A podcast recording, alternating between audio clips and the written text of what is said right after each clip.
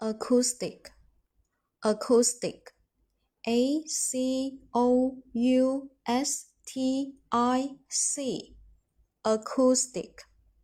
Again, a c o u s t i c, acoustic, acoustic 形容词，听觉的。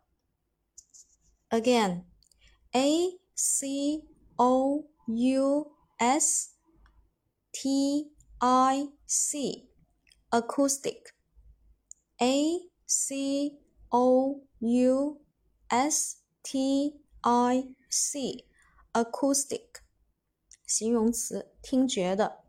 好，这个单词看上去比较难，但是呢，啊，我们用方法就马上可以记住了。下面我们重点来说一下这个单词的记忆方法。